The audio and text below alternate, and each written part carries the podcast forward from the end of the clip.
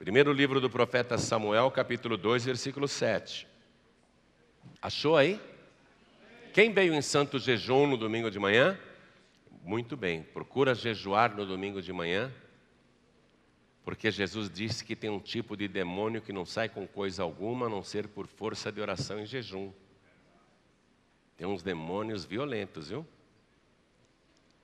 Tem que jejuar. O jejum fortalece a gente. Já acharam aí? Primeiro livro de Samuel, capítulo 2, versículo 7. Está escrito o seguinte: O Senhor empobrece e enriquece, abaixa e também exalta. Amém?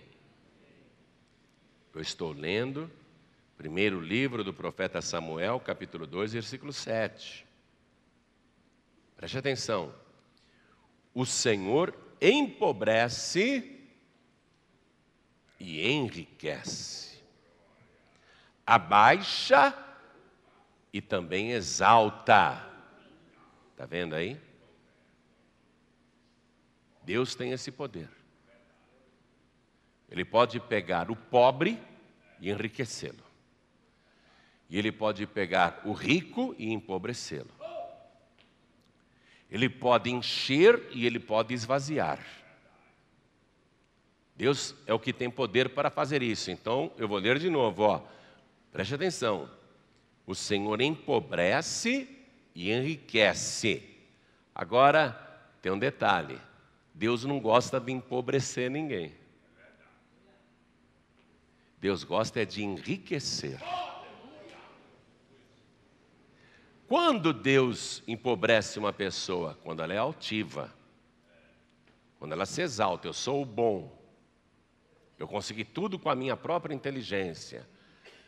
Eu sou demais.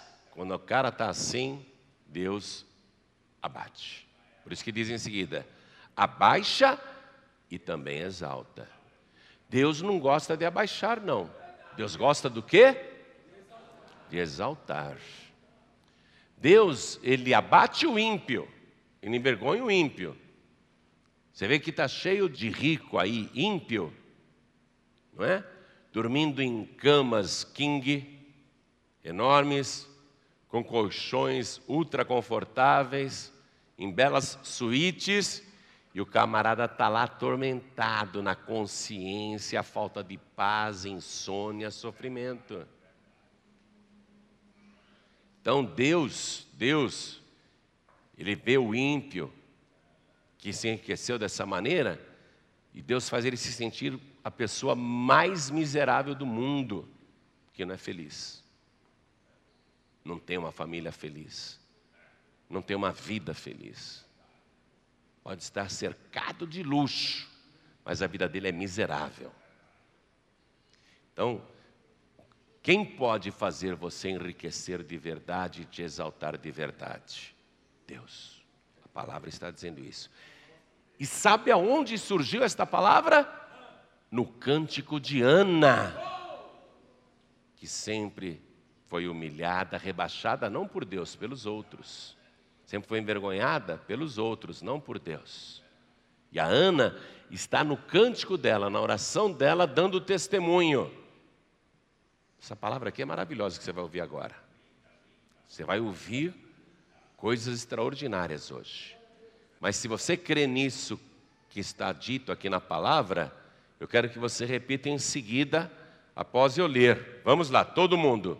O Senhor, o Senhor empobrece, empobrece e enriquece, enriquece. abaixa abaixa e também exalta. Amém? Amém? Você crê nesta palavra? Então vamos dar para ela a melhor salva de palmas e glorificar o nosso Deus, que enriquece de verdade, que exalta de verdade. Você que está nos ouvindo ao vivo pela TV Paz e Vida, você que também está nos ouvindo agora, assistindo pela internet, você que está nesse momento acompanhando pela rádio, no Brasil, Portugal, Moçambique, Cabo Verde, Angola, Tomé e Príncipe, Macau. Glorifique a Deus conosco agora. Da glória, glória, glória. Isso. Faz esse glória sair do fundo do teu ventre, com todo o teu coração, com toda a tua alma, com todo o teu entendimento, com todas as tuas forças. Da glória, glória, glória, glória.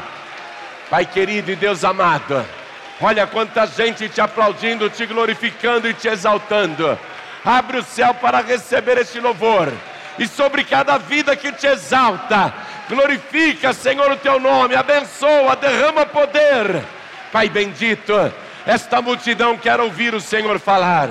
Então vem com teu espírito, tome a boca do pregador, tome os lábios do mensageiro, envia tua palavra com poder e autoridade, e que a tua palavra vá e produza o resultado para o qual está sendo mandada em nome do Senhor Jesus. Diga amém, Jesus. Poder se assentar, por favor. Amados, foi muito interessante aquela ocasião em que Ana, com amargura de alma, orou ao Senhor. Ana só mexia os lábios, mas não saía som algum. E a palavra nos explica que Ana, no seu coração, falava. Jesus ensinou esse segredo. Boca e coração em perfeita sintonia. Se você falar qualquer coisa e crer no seu coração, e não duvidar no seu coração, e crer no seu coração que se fará aquilo que diz, tudo o que disser te será feito. Eu costumo dizer o seguinte, baseado nesta palavra de Jesus, que a distância entre você e o teu milagre é um palmo. É um palmo, é a distância entre a tua boca e o teu coração. Você precisa vencer essa pequena distância, um palmo. O que significa falar e crer. Se você não duvidar no seu coração, tudo o que você disser será feito. Depois no livro Quando Não Dá Mais, você vai ver os detalhes também desta palavra. Procure lá. E comece a usar. Ana usou esse segredo. Nunca ninguém tinha ensinado isso para ela. Mas Ana no seu coração falava. E aí o sacerdote Eli entrou na concordância com ela e disse: seja-te feito conforme pediste. O sacerdote Eli disse exatamente assim para ela, sem saber o que ela tinha pedido, hein? Porque ele não ouviu, só Deus ouviu. O sacerdote Eli falou assim: que o Deus de Israel te conceda a tua petição, do jeito que você pediu. E naquele momento Ana sentiu uma paz que ela parou de chorar. Há mais de uma década ela se amargurava, chorava, vivia em agonia, tristeza, depressão, mas depois de ouvir a palavra de concordância do sacerdote Eli, o semblante dela não era mais triste. E ela voltou para casa alegre. E naquela noite, ela e o marido levantaram-se de madrugada para orar a Deus. Você precisa criar esse hábito levantar de madrugada para orar. Você precisa criar esse costume. Abrir os olhos no meio da noite, pula da cama. Pastor, mas é difícil. É, é treinamento. É treinamento. No começo é complicado. Mas se você estivesse servindo o exército, não ia ter que pular da cama às quatro e meia da manhã? Não tem choro, né? Você está servindo o Senhor dos exércitos pula da cama de madrugada. A Ana e Eucana levantaram-se de madrugada, adoraram a Deus e aí namoraram. em seguida, com a bênção de Deus, né? Vamos, Eucana, que agora vai dar certo. Ana, que linda que você está. Você não está mais chorando. Ah, eu estou feliz. Eu hoje orei lá no templo, senti uma paz muito grande sacerdote ali me falou que o Deus de Israel te conceda a tua petição. Eu tomei posse. Aí eles namoraram e diz a palavra que Deus se lembrou de Ana. Deus nunca esquece, né? Isso é uma linguagem poética. Deus nunca esquece qualquer pessoa. Mas quis dizer o seguinte: que Ana conseguiu o que queria. E ela engravidou. Ela engravidou. E o mistério da fé é esse, amados. Viu? Quando você está na casa do Senhor, no templo do Senhor, você está fazendo a tua petição. A petição tem que sair do teu coração e passar pela tua boca. Você não pode duvidar no teu coração. E o sacerdote, o pastor da paz e vida, o que, que ele faz? Ele está aqui para concordar com você, para que o Deus de Israel te conceda a tua petição. Olha para mim, basta eu concordar com você. Eli nem sabia o que Ana tinha pedido. Eu nem sei o que você está pedindo hoje, mas está com fé no teu coração? Já pediu, já abriu a tua boca pedindo? Faz o seguinte, que nem Ana, não olha para mim não, fecha os teus olhos, mexe só a boca e pede, com fé no coração, vai, vai, agora vai, mexe a boca, faz a palavra sair, tá? Está sussurrando aí, né? Deus está ouvindo. Está saindo do teu coração? Então preste atenção.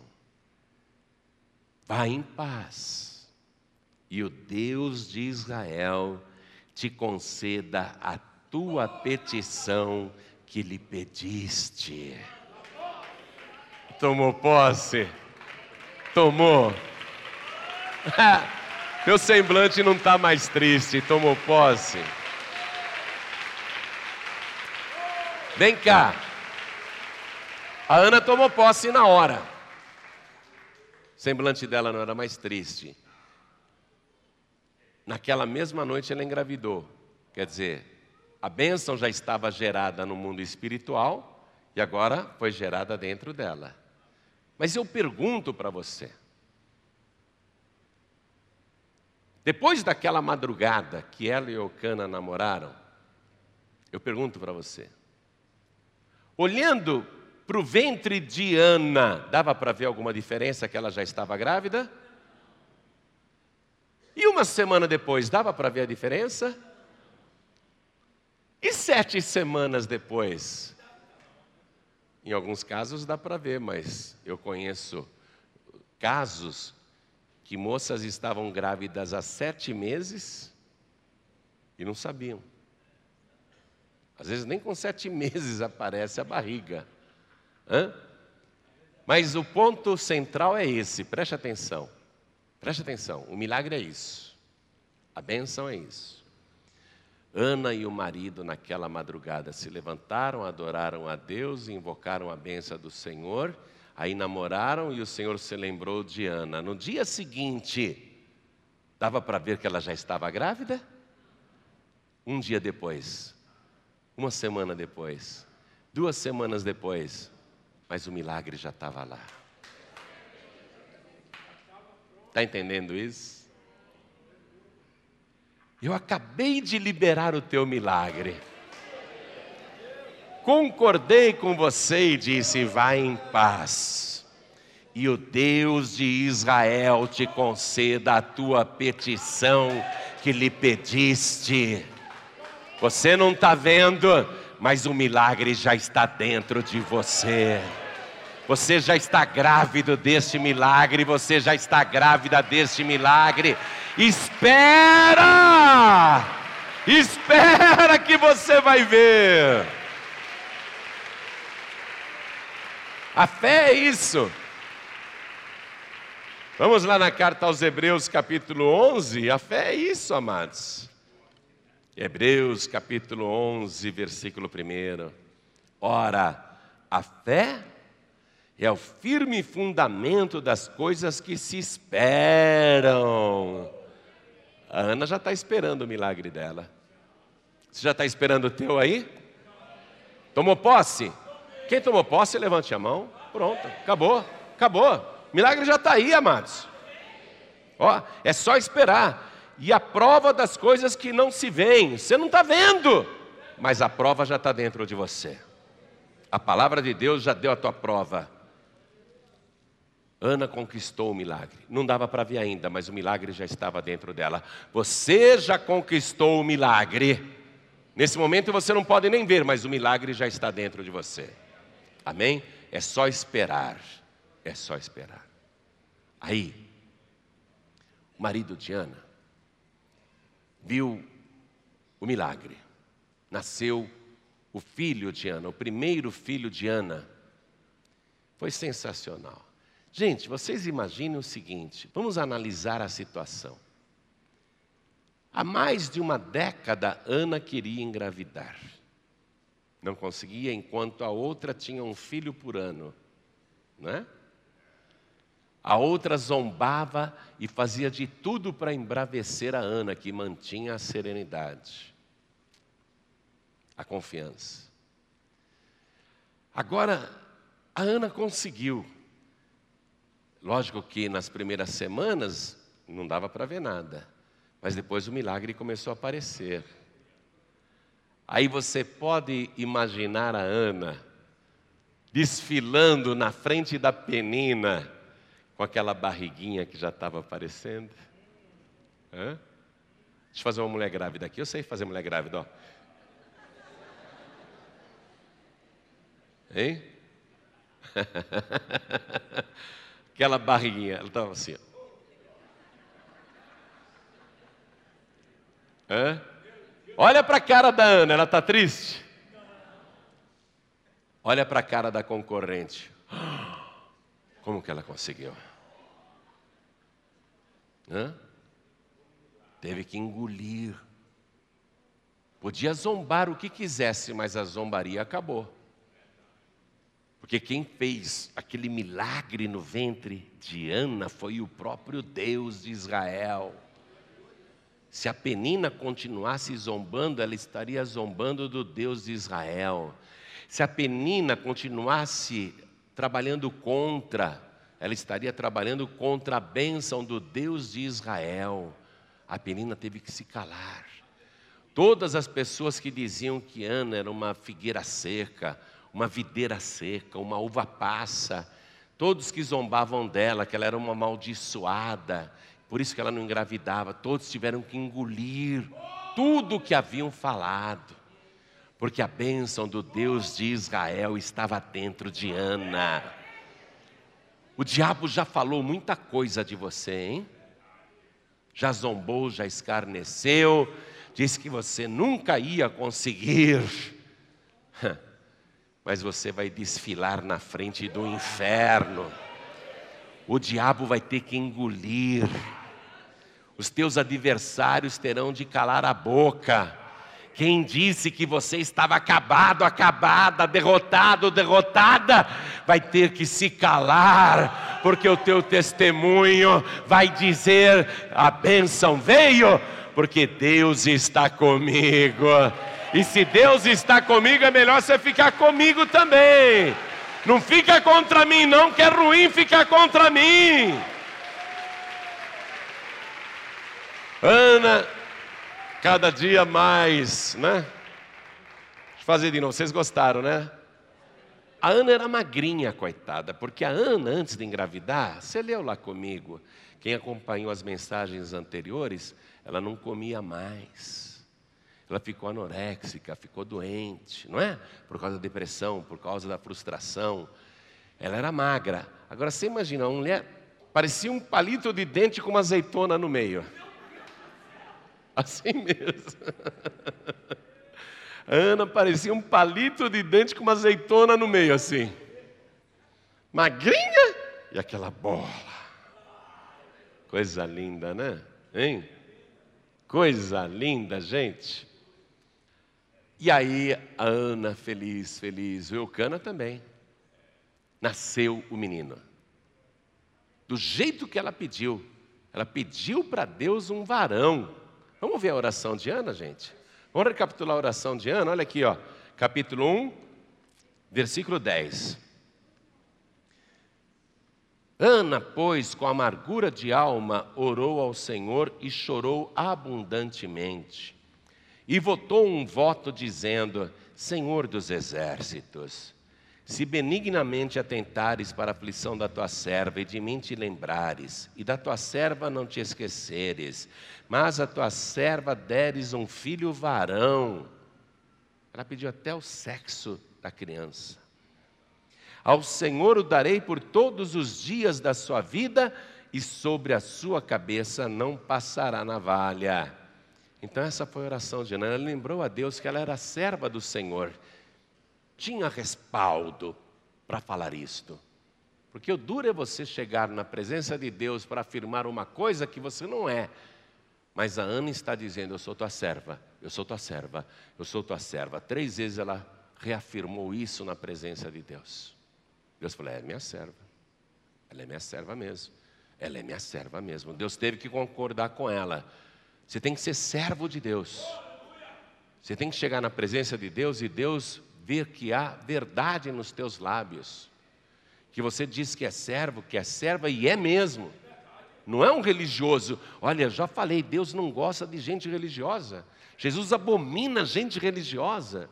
Pessoas que fazem orações repetitivas e vazias, orações ocas. Jesus abomina as pessoas que estão ali só cumprindo um ritual, uma obrigação. A Ana, a Ana ela chegou na presença de Deus como serva que buscava com todo o coração, com toda a alma, com todo o entendimento e com todas as forças.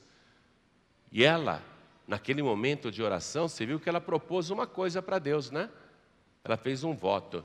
O voto a gente faz, geralmente, quando não tem o que quer. Aquilo que a gente quer que Deus conceda, a gente negocia através de um voto, através de de um acordo, é uma proposta e Deus aceita. O voto você propõe para Deus quando quer algo em troca. Quando você deseja uma coisa que ainda não tem. Ana não tinha filho. Então ela falou: se o Senhor me der o filho, esse é o meu voto. Eu vou dá-lo ao Senhor de volta todos os dias da sua vida. E Deus faz na hora. Aí você imagina a alegria da Ana de receber o milagre, não é?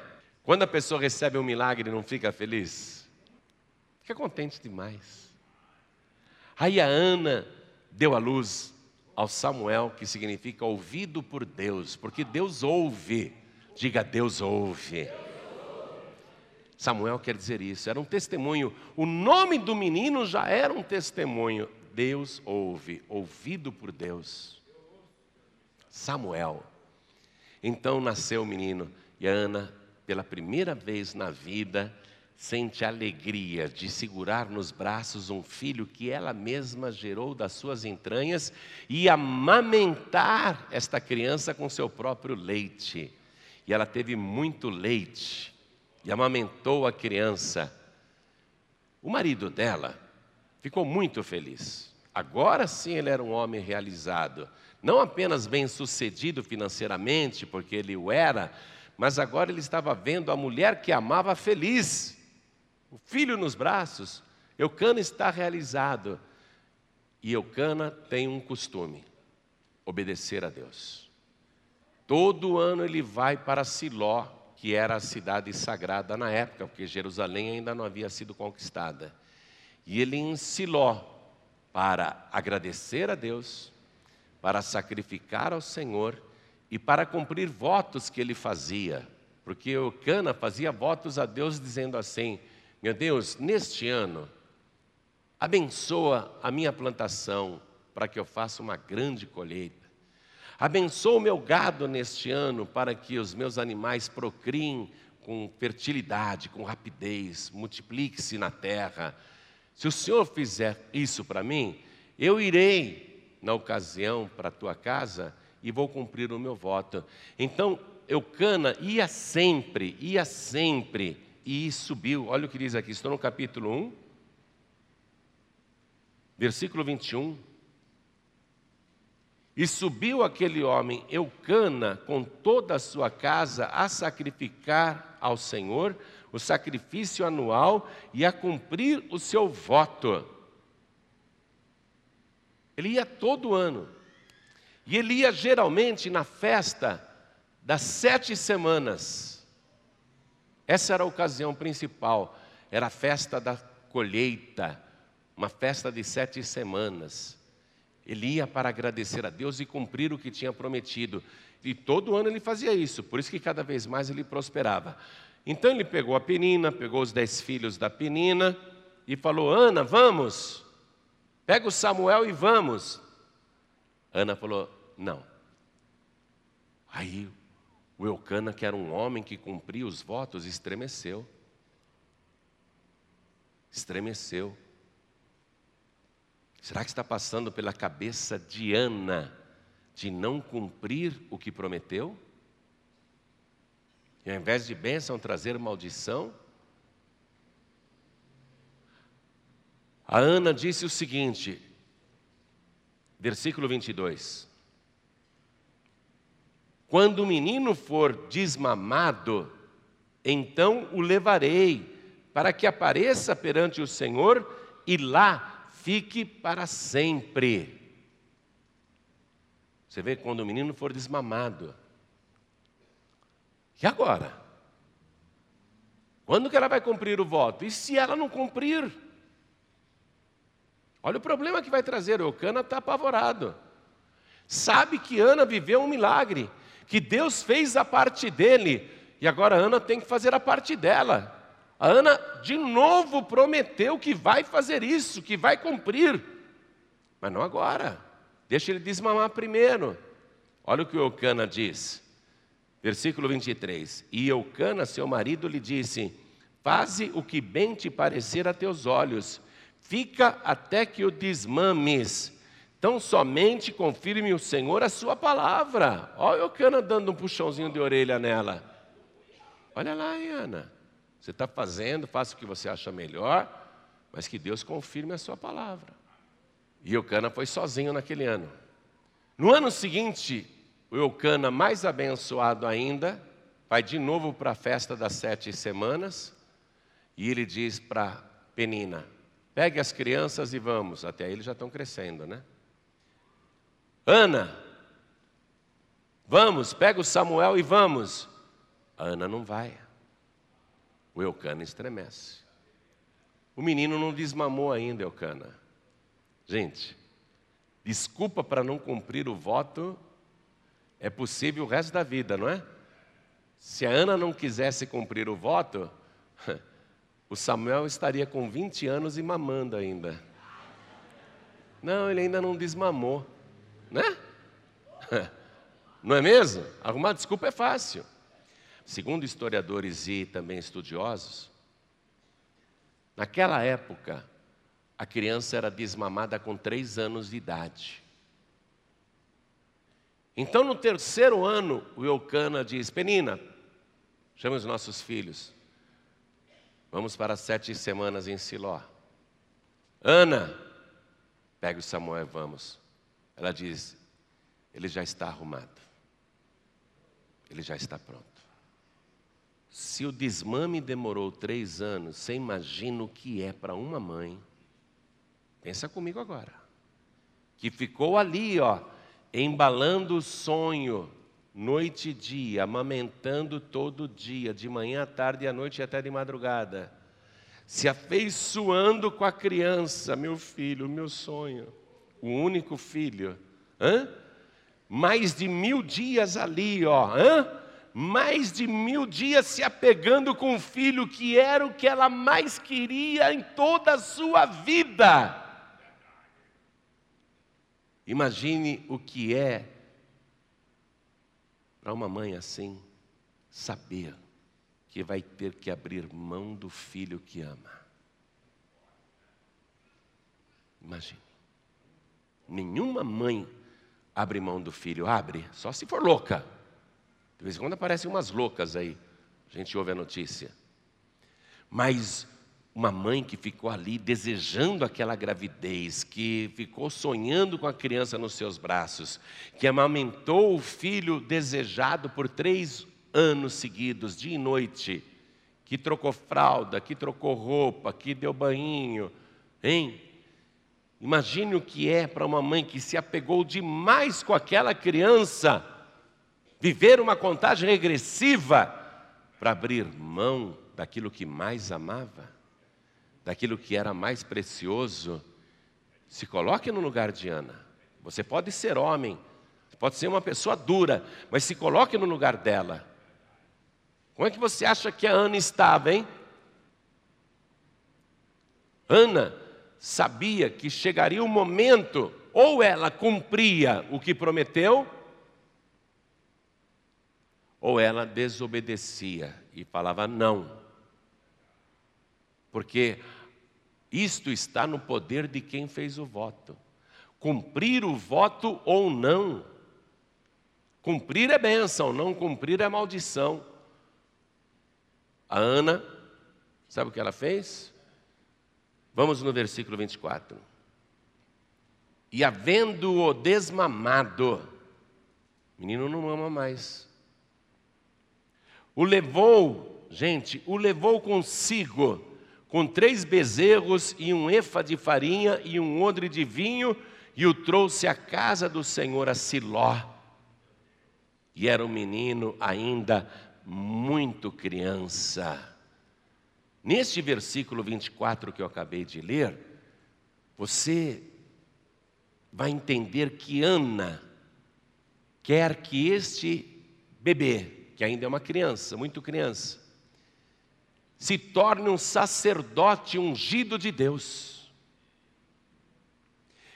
Eu digo isto por causa da oferta que ela está separando para levar junto com o menino. O menino já é o sacrifício. Ela vai abrir mão do filho que ama, mas pela oferta que ela prepara para levar com a criança, nós vamos ver na palavra que essa oferta era dada para consagração de sacerdotes. A Ana quer que o filho dela cumpra o propósito. O propósito que ela fez quando ainda orava e o propósito de Deus quando gerou esse menino. Que ele seja uma bênção nas mãos do Senhor que ele seja um profeta de Deus. Vamos comigo no livro de Êxodo, capítulo 29, versículo 1. Êxodo 29. Isto é o que lhes há de fazer para os santificar, para que me administrem o sacerdócio.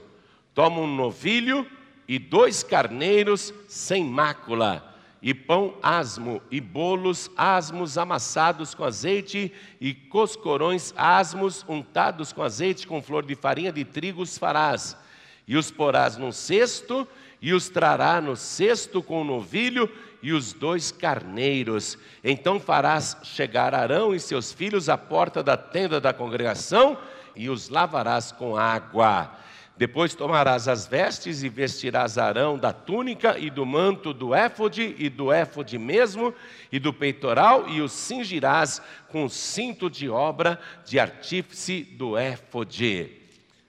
Continuando, a mitra do sacerdote porás sobre a sua cabeça, a coroa da santidade porás sobre a mitra, e tomarás o azeite da unção e o derramarás sobre a sua cabeça, assim o ungirás. Então você vê, para consagrar um sacerdote, para santificar um sacerdote, esta era a oferta: três novilhos, três novilhos, e mais a farinha, e tinha unção com azeite. Esta é a oferta que a Ana separou aqui. Compreendeu agora? Porque o menino tem três anos, é muito pequeno ainda, mas ela está levando ele para a casa do Senhor, na tenda da congregação, para consagrá-lo a Deus com aquela oferta. Para que o menino seja consagrado como sacerdote. Talvez foi o sacerdote mais novo já ungido em toda a história, três anos. Continuando aqui, ela fala com o sacerdote Eli, versículo 26. Eu voltei para 1 Samuel, capítulo 1, versículo 26. E disse ela: ah, meu Senhor. Ela está falando com Eli. Por isso que o Senhor aqui é letra minúscula. Ah, meu Senhor, viva a tua alma, meu Senhor. Eu sou aquela mulher que aqui esteve contigo para orar ao Senhor. Está lembrando o sacerdote Eli. Eu sou aquela mulher que há três anos atrás esteve aqui para orar com o Senhor. Versículo 27, agora que ela conta por que ela orou. Até então, ó, até então o sacerdote Eli não sabia por que ela tinha orado. Versículo 27. Por este menino orava eu, e o Senhor me concedeu a minha petição que eu lhe tinha pedido. Pelo que também ao Senhor eu o entreguei por todos os dias que viver, pois ao Senhor foi pedido, e ele adorou ali ao Senhor. Ana cumpriu o voto, entregou o menino. Imagine o susto do sacerdote ali. Esse pirralhinho.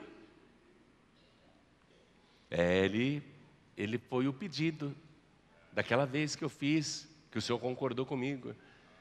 E o meu voto é que ele vai ficar com o senhor aqui. O resto da vida. o Eli já é velho, já tem dois filhos que não valem nada. Samuel está entrando para fazer a diferença, foi preparado por Deus, ouvido por Deus. Né? Aí o velho Eli, ele vai ficar aqui? Imagina alguém chega aqui na igreja, me bota uma criança de três anos do meu lado, toma conta, pastor, eu orei a Deus, já pensou? Fica com o Senhor o resto da vida. Esse foi o meu voto. Esse foi o meu voto. Você sabe que o pregador, o pastor, a pastora, é responsável também pela bênção que a pessoa recebe. O Eli é responsável. E ele está precisando mesmo de um sucessor. Porque os dois filhos de Eli não valem nada, são corruptos, usam roupas de sacerdotes, mas são falsos profetas. Parecem espirituais, mas são carnais. Vivem tendo casos com as moças que vão lá na tenda. São dois filhos imprestáveis, filhos de Belial, que não respeitam a oferta de Deus, que não respeitam as coisas consagradas a Deus. O Eli precisa de Samuel, só que o Eli ainda não sabe. É o Samuel que vai dar continuidade a tudo, é plano de Deus. E a Ana está cumprindo o plano de Deus, abrindo mão do filho que ama. Como é que você acha que a Ana ficou? Quem? Quem acha que a Ana ficou muito triste, levante a mão, de deixar o filho lá. Quem acha que ela ficou alegre, levante a mão. Você pensa como qualquer um de nós pensaria que ela ficou triste. Porque, vem, vem, vem comigo. Era o grande sonho da vida dela. E ela deixou ali no templo, com um velho que nem pai é, apenas ajudou na bênção, apenas concordou com o milagre. A gente pensa, ela deve ter ficado triste, né? Voltou para casa arrasada. Ai, será que vão cuidar bem do Samuel? Ei, Eucana, a gente deixou o menino lá. Será que, será que ele vai precisar de alguma coisa? Será que vão saber cuidar dele? Você pensa que Ana foi para casa assim? Hã? Ana é uma serva de Deus. O servo de Deus nunca fica arrasado, nunca fica triste, mesmo quando pensa que está abrindo mão de alguma coisa. Mesmo quando está cumprindo algo para Deus que parece difícil, nem assim a pessoa fica triste. A Ana ficou alegre. Capítulo 2. O capítulo 2 é chamado de O Cântico de Ana. Ana canta porque está alegre. Ela não está triste, não. Vamos lá, eu vou ler apenas, tá? Então orou Ana e disse: o meu coração exulta no Senhor. Exulta quer dizer, se alegra, né? O meu poder está exaltado no Senhor, a minha alma se dilatou sobre os meus inimigos, a minha boca se dilatou sobre os meus inimigos, porquanto me alegro na tua salvação. Ela está alegre. Ela sabe que aquilo vai trazer salvação, ela está alegre. Versículo 2: Não há santo como é o Senhor, porque não há outro fora de ti, e rocha nenhuma há como nosso Deus. Jesus disse: Quem ouve estas minhas palavras e as guarda, compará-lo-ei ao homem prudente que edificou a sua casa sobre a rocha. O Senhor é a rocha. Essa Ana sabia de tudo, ela é profeta, gente. Olha aqui, versículo 3: Não multipliqueis palavras de altíssimas altivezas, nem saiam coisas árduas da vossa boca, porque o Senhor é o Deus da sabedoria, e por ele são as obras pesadas na balança. O arco dos fortes foi quebrado e os que tropeçavam foram cingidos de força. Quer dizer, os que falavam, sou forte, eu sou bom, seus arcos foram quebrados. E os que estavam tropeçando de tanta fraqueza, agora foram vestidos de força. Versículo 5. Os que antes eram fartos se alugaram por pão, mas agora cessaram os que eram famintos, ou seja, Aqueles que tinham muito, agora estão correndo atrás de comida, estão trabalhando em troca de apenas comida. Mas aqueles que eram famintos, agora estão fartos. Olha o que ela diz aqui, ó, no meio desse versículo 5. Até a estéreo teve sete filhos, e a que tinha muitos filhos enfraqueceu. Sabe o que a Ana está fazendo aqui? Ela está profetizando que ela era estéril e ela vai ter sete filhos. Ela está profetizando. Eu já li comentários de historiadores que ela teve sete filhos mesmo depois. Já li comentários assim, apesar que não está escrito isso, mas é uma indicação, não é? Olha aqui, é uma profecia. Até a estéreo teve sete filhos, e a que tinha muitos filhos enfraqueceu, que foi a Penina. A penina que tanto envergonhava ela, que humilhava, aí enfraqueceu. Versículo 6. Olha o que ela diz: O Senhor é o que tira a vida e a dá, faz descer a sepultura e faz tornar a subir dela. Ana está acreditando que Deus não apenas gera a vida, que Deus ressuscita os mortos. Olha o que esta mulher é, gente. Olha que palavra que ela está dizendo aqui, assim, ó, despejando na oração dela. É um cântico. E aí o versículo 7 que nós lemos no início da mensagem, ela canta: O Senhor empobrece e enriquece, abaixa e também exalta. Versículo 8: Levanta o pobre do pó e desde o esterco exalta o necessitado, para o fazer assentar entre os príncipes, para o fazer herdar o trono de glória, porque do Senhor são os alicerces da terra e assentou sobre eles o mundo. Os pés dos seus santos guardará, porém os ímpios ficarão mudos nas trevas, porque o homem não prevalecerá pela força. Os que contendem com o Senhor serão quebrantados, desde os céus trovejará sobre eles. O Senhor julgará as extremidades da terra e dará força ao seu rei e exaltará o poder do seu ungido. Agora eu quero que você pegue uma caneta e circule aqui nesse versículo 10 e sublinhe. Sublinhe a parte final do versículo 10, onde ela disse: Dará força ao seu rei e exaltará o poder do seu ungido. Grife isto. Por que, que eu pedi para você grifar isto?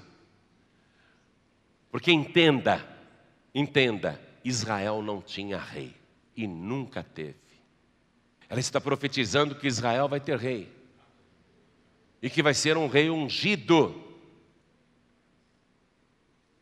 Samuel, que ela gerou e consagrou ao serviço da casa do Senhor, vai ser o último juiz de Israel, porque naquela época Israel era governado por juízes. Até então vigorava em Israel uma teocracia, anote isso, um governo de Deus, teocracia. A Ana está profetizando que surgirá um rei, um rei ungido. Ela está profetizando que vai haver uma mudança política no país. Que Israel deixará de ser uma teocracia para ser uma monarquia. Anote isso aí. Uma mulher profetizar mudanças profundas dessa natureza, mudanças que irão ali na raiz de uma nação, no sistema de governo de um país que há centenas de anos, diria milhares de anos, está se mantendo numa teocracia. Como que isso poderá acontecer? Um governo agora com um rei, um rei ungido. Ana é uma mulher que profetiza. É uma mulher que fala e acontece. É uma mulher que recebe revelações de Deus. Que mulher, hein, gente? Que mulher. Isso no cântico dela, em nenhum momento ela está triste, chorando, lamentando. Não, ela está alegre. Ela está anunciando salvação. E o que ela profetiza não é apenas uma mudança social e política. Ela está falando de mudanças espirituais. Ela fala do rei e ungido.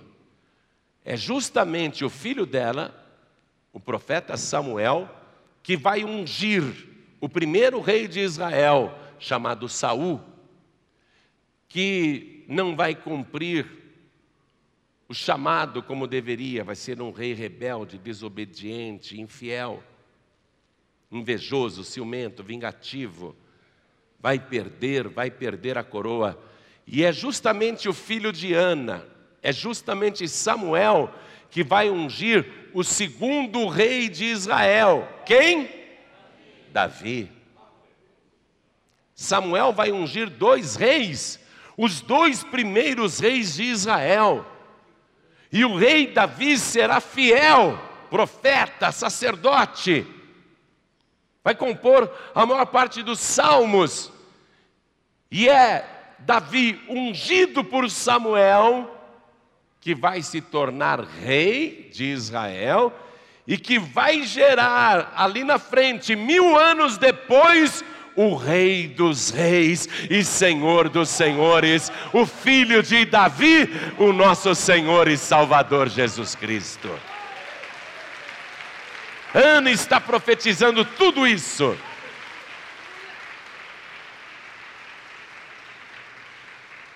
É notável porque não havia rei em Israel.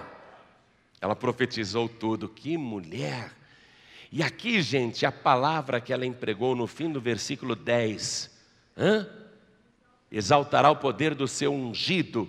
A palavra ungido, em hebraico, é Mashiach.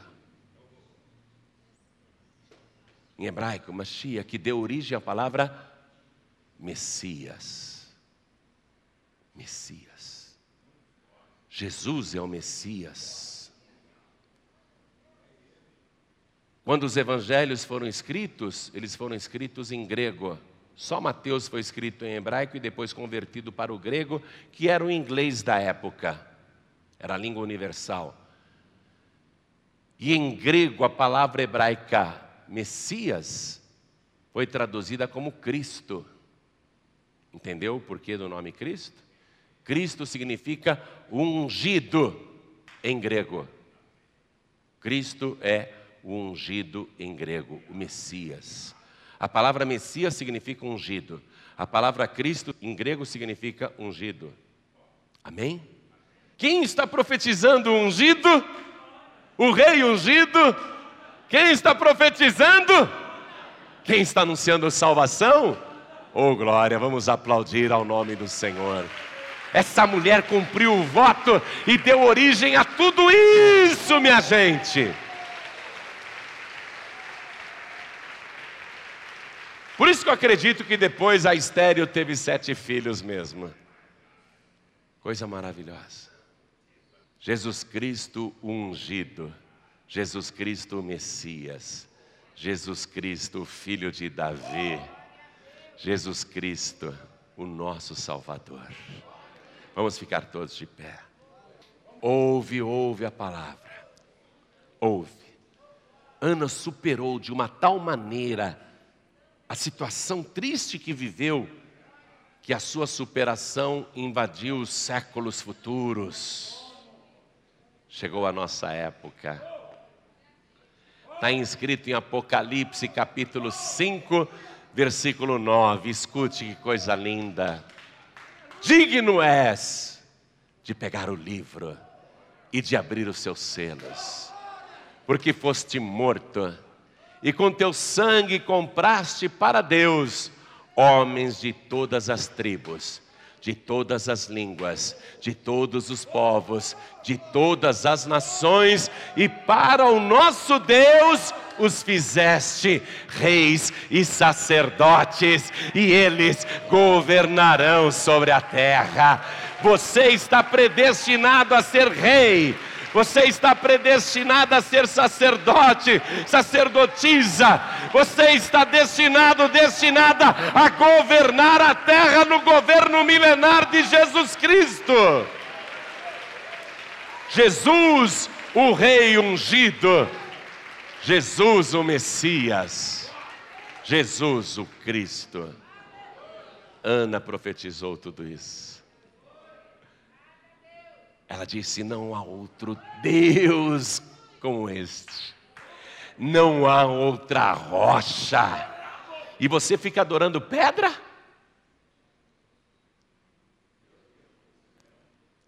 Adorando barro? Adorando gesso, madeira, chumbo? Deixa a rocha de lado para pegar pedregulho? Amado, amada, Ana sabia das coisas. Ana enxergava. Ana tinha revelações de Deus. Sabe por quê? Porque ela adorava unicamente a Deus. Não havia sonho impossível para Ana. O sonho dela foi realizado. E não havia mistério oculto para Ana, porque ela recebe revelações. Samuel, ouvido por Deus, vai ungir os dois primeiros reis de Israel. Samuel vai ungir o rei Davi. Jesus aqui na terra era chamado o tempo todo pela população: Filho de Davi, tenha misericórdia de mim filho de Davi, o rei, o ungido, o rei, o Messias, o Salvador. Ana, Ana, a mulher que provocou tudo isso, porque viveu na presença de Deus. E disse: Não há outra rocha, não há outro Deus. Você tem que servir este Deus, tem que servir a rocha tem que se apegar com Deus, tem que adorar este Deus, tem que chorar na presença desse Deus, tem que se derramar diante desse Deus, clamar, ainda que não saia som da tua boca, Deus ouve o que você fala. Vale a pena servir este Deus, o Salvador, o Senhor. Jesus disse: Eu sou a rocha. Ele falou isso. Quem ouve estas minhas palavras e as pratica, não basta apenas ouvir. Quem ouve estas minhas palavras e as pratica, assemelhá-lo-ei ao homem prudente que edificou a sua casa sobre a rocha. Você tem que edificar a tua casa sobre a rocha sobre a palavra eterna, verdadeira. Você tem que servir este Deus com exclusividade. Gente, conseguir bênçãos é a coisa mais natural. A gente na paz e vida nem faz muito estardalhaço por causa de milagre, viu? A gente nem faz muito estardalhaço por causa de milagre. A gente não fica babando ovo em cima disso, não. Os milagres acontecem o tempo todo. Mas é sobre a rocha é sobre a rocha que está o nosso alicerce. Por isso pode acontecer o que for, a gente não é abalado. Pode soprar o vento, pode transbordar o rio, pode combater contra a casa, mas a casa não cairá, porque o alicerce está sobre a rocha. Se você colocar a tua vida sobre a rocha, você nunca vai cair. O diabo pode levantar um tsunami para te destruir, mas depois que passar o vagalhão do tsunami, a casa continuará de pé. Nem a morte, nem o inferno, nem todos os demônios do mundo podem te derrubar. Nenhum dos teus planos, nenhum dos teus sonhos será frustrado. Olha para mim. Eu agora vou convidar você a colocar o teu alicerce qual é o nosso alicerce, hein, amados? Hein? É, o nosso alicerce são os pés e os joelhos, não é?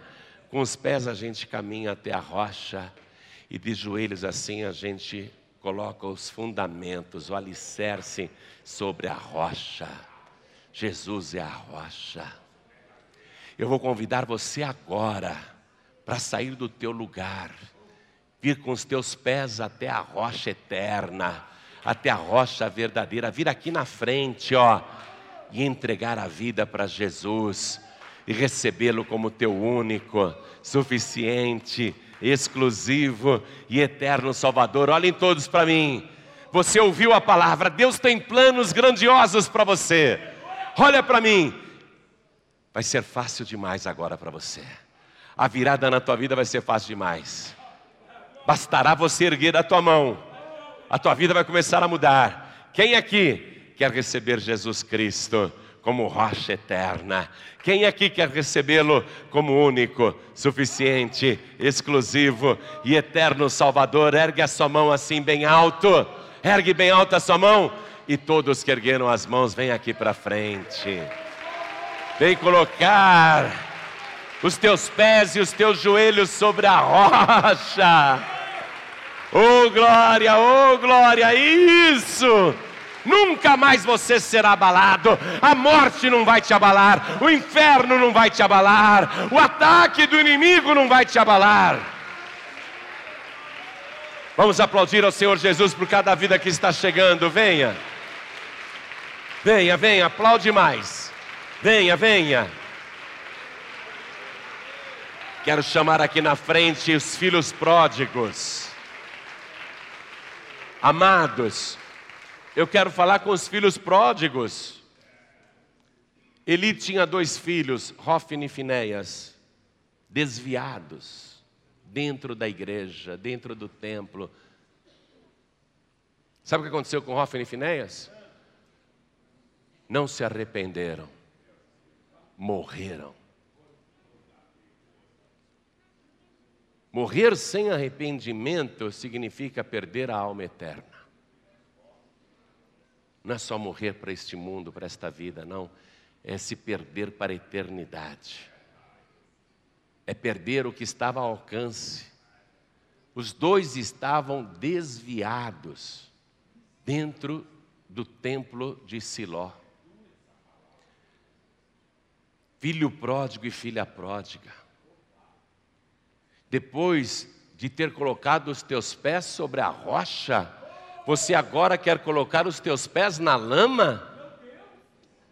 Depois de ter pisado pela fé as ruas de ouro, você quer pisar na imundície, no chiqueiro, andar por esses lugares? E o que é pior, filho pródigo, filha pródiga? Jesus está voltando, não é? Jesus está voltando e você nessa situação. Até quando o Espírito Santo vai te chamar, te chamar, te chamar e você vai continuar indiferente? Até quando? Jesus está para voltar a qualquer momento. Depois não haverá lugar para arrependimento, porque será tarde demais. Depois do arrebatamento não haverá lugar para arrependimento filho pródigo, filha pródiga, você que está sem igreja, e você que está até dentro da igreja, mas está levando a coisa na brincadeira. Está levando a coisa sem compromisso. Está dentro da igreja, mas não está levando a sério. Vamos orar, vamos consertar, vamos acabar com essa situação dupla. Vamos acabar com a maldição na tua vida. Você não presta mais para o mundo. Você não é mais do mundo, não queira viver no mundo. Jesus Cristo te comprou com seu próprio sangue. Por isso agora eu quero que o filho pródigo, a filha pródiga, saia do seu lugar e venha aqui para frente. O Espírito Santo está te puxando. Vem para cá. Vem para cá, o Espírito Santo está te puxando. O Espírito Santo está te puxando, vem para cá. Vem para cá.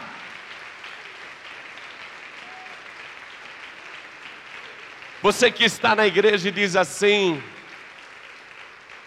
Eu quero me consertar com Deus. Eu quero mudar. Eu quero quero levar bem a sério agora.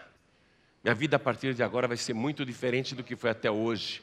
Eu vou entrar num novo tipo de relacionamento com Deus. Eu quero mais intimidade com Deus. Eu quero muito mais comunhão com Deus. Então vem aqui para frente em nome de Jesus. Todos que estão sentindo necessidade de se aprofundarem no relacionamento com Deus, vem para cá, o Espírito Santo está te puxando. O Espírito Santo está te chamando. Venha, venha. Enquanto mais pessoas estão vindo, quero falar com você. Primeiro que está assistindo esta mensagem pela TV Paz e Vida ao vivo. Quer entregar a vida para Jesus? Se ajoelhe aí à distância mesmo. Você que está assistindo esta mensagem num DVD que te deram, algum pregador do telhado te deu esse DVD, e você está assistindo esta mensagem, quer entregar a vida para Jesus, se ajoelha ao lado do teu televisor. Quero falar com você que está ouvindo esta mensagem pela rádio.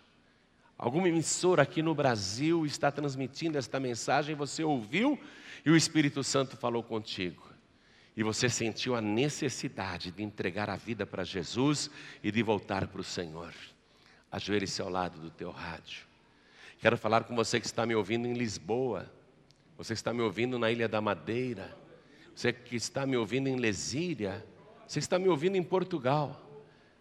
Ajoelhe-se ao lado do teu rádio. Quer entregar a vida para Jesus, voltar para Jesus? Vou falar abertamente com os portugueses. Esqueçam Fátima. Esqueçam isso. Eu sei que os portugueses fazem juramento de fidelidade a Fátima, eu sei disso. Mas é mais importante você fazer um juramento de fidelidade a Jesus Cristo, porque Ele é a rocha. Se ajoelhe ao lado do teu rádio, entrega a vida para Jesus. Receba Jesus como teu único, suficiente, exclusivo e eterno Salvador. Quero falar com você que está me ouvindo em Moçambique, Maputo, a grande Maputo. Quer entregar a vida para Jesus? Se ajoelhe aí ao lado do teu rádio. Você que está me ouvindo em Cabo Verde, cidade de praia, e nas ilhas de Cabo Verde, quero entregar a vida para Jesus, se ajoelhe ao lado do teu rádio. Quero falar com você que está me ouvindo nos demais países, Angola, você que está me ouvindo em Timor-Leste, Macau, onde esta palavra estiver chegando, quero entregar a vida para Jesus, se ajoelhe ao lado do teu rádio. Em nome de Jesus, nós vamos orar agora. Mas eu quero falar com você que está dirigindo seja um automóvel um caminhão, um táxi, está ouvindo esta palavra. Quero falar com você que não está dirigindo, mas está dentro de uma condução, ouvindo até no celular. Você que está dentro de um trem, de um ônibus, dentro de um metrô, dentro de um comboio, de uma lotação, de uma van, quer entregar a vida para Jesus, eu sei que não dá para se ajoelhar. Coloque a mão direita sobre o teu coração, isto será sinal para Deus. Você que está me ouvindo em casa, no trabalho, na cadeia, no hospital, quer entregar a vida para Jesus, não dá para ajoelhar? Coloque a mão direita sobre o teu coração. Dá para ajoelhar? Se ajoelha ao lado do teu rádio. Nós vamos orar agora. Vou convidar cada pessoa que veio para frente para se ajoelhar diante do altar. A igreja continua de pé, que eu vou precisar da ajuda de vocês. A igreja, por favor, olhe para as pessoas aqui na frente que estão ajoelhadas. Escolha alguém, estende a tua mão na direção da pessoa e comece a orar por ela agora. E todos que estão de joelhos, seja aqui na sede internacional da Paz e Vida, São Paulo, Brasil, ou seja à distância, todos que estão ajoelhados, com a mão direita sobre o coração, orem assim comigo, meu Deus e meu Pai, eu ouvi a tua santa palavra, e eis-me aqui, dobrando os meus joelhos, diante do grande Rei, diante do ungido, o ungido eterno, o Messias, o Cristo, o meu Salvador, para declarar que me arrependo dos meus pecados e peço perdão das minhas iniquidades. E te suplico, Senhor, escreve o meu nome no livro da vida. E, junto com o perdão, me dê agora a alegria da minha salvação. Escreve, Senhor, o meu nome no livro da vida. E não permita que do teu livro o meu nome seja arriscado. Me ajuda, Senhor, a perseverar até o fim, porque eu coloco os meus pés e os meus joelhos, o meu alicerce sobre a rocha e declaro para o mundo ouvir para a igreja ouvir, para o inferno ouvir, para o céu escutar, que Jesus Cristo é o meu único, suficiente, exclusivo e eterno Salvador para todos sempre. Amém. Continue em espírito, deixa orar agora, toda a igreja está orando por você. Pai querido e Deus amado, aqui nós temos dezenas e dezenas de pessoas mas a distância, milhares e milhares em todas as partes do Brasil e do exterior, estão de joelhos dobrados, se rendendo ao Senhor, o grande Rei, o ungido, o Cristo, o Messias. Estes estão pedindo perdão, perdão dos pecados, perdão das iniquidades. Meu Deus, eu nunca vi o Senhor dizer: Eu não vou perdoar, cansei de perdoar não, meu Deus, não. O Senhor sempre perdoa, especialmente quando há arrependimento, arrependimento sincero, como é o caso agora destas milhares e milhares de pessoas em toda parte. Há pessoas com lágrimas nos olhos agora, pedindo ao Senhor que apague os seus pecados, que as purifique pelo sangue de Jesus Faz isto, Senhor, purifica, salva, santifica, retira os vícios que atrapalham, retira o vício do cigarro, o vício do crack, o vício da maconha, o vício da bebida, o vício da cocaína, o vício do jogo e todo vício maldito retira. Retira toda perturbação espiritual, retira todo espírito de enfermidade, retira todo o tormento que há contra esta vida, retira toda maldição. Meu Deus, eu estou pedindo por estes que estão comigo aqui e pelos milhares e milhares que estão à distância. Faz a obra completa. Abençoe poderosamente, livra de todo mal, guarda esta pessoa. Eu disse, profetizando, que o inferno poderia se levantar como um tsunami, um tsunami gigantesco, mas se esta pessoa estivesse sobre a rocha, as ondas passariam e ela jamais cairia. E eu quero que o Senhor cumpra esta palavra, sustente esta pessoa, porque o Senhor é o nosso Salvador, o Senhor é o nosso Rei eterno, o Senhor é o nosso Cristo, o nosso ungido, o nosso Messias. Faz a obra completa agora na vida de todo este grande povo e da vida de verdade, vida transbordante é o que nós te pedimos e já te agradecemos por Jesus Cristo, o nosso único, suficiente, exclusivo e eterno Salvador para todo sempre. Amém. Diga amém, Jesus. Você acabou de receber as boas novas do Evangelho através de João Ribe Palharim. Um oferecimento dos pregadores do telhado. Participe da reunião de Paz e Vida. Para informações, acesse pazevida.org.br. Paz e Vida, lugar de gente feliz e ungida.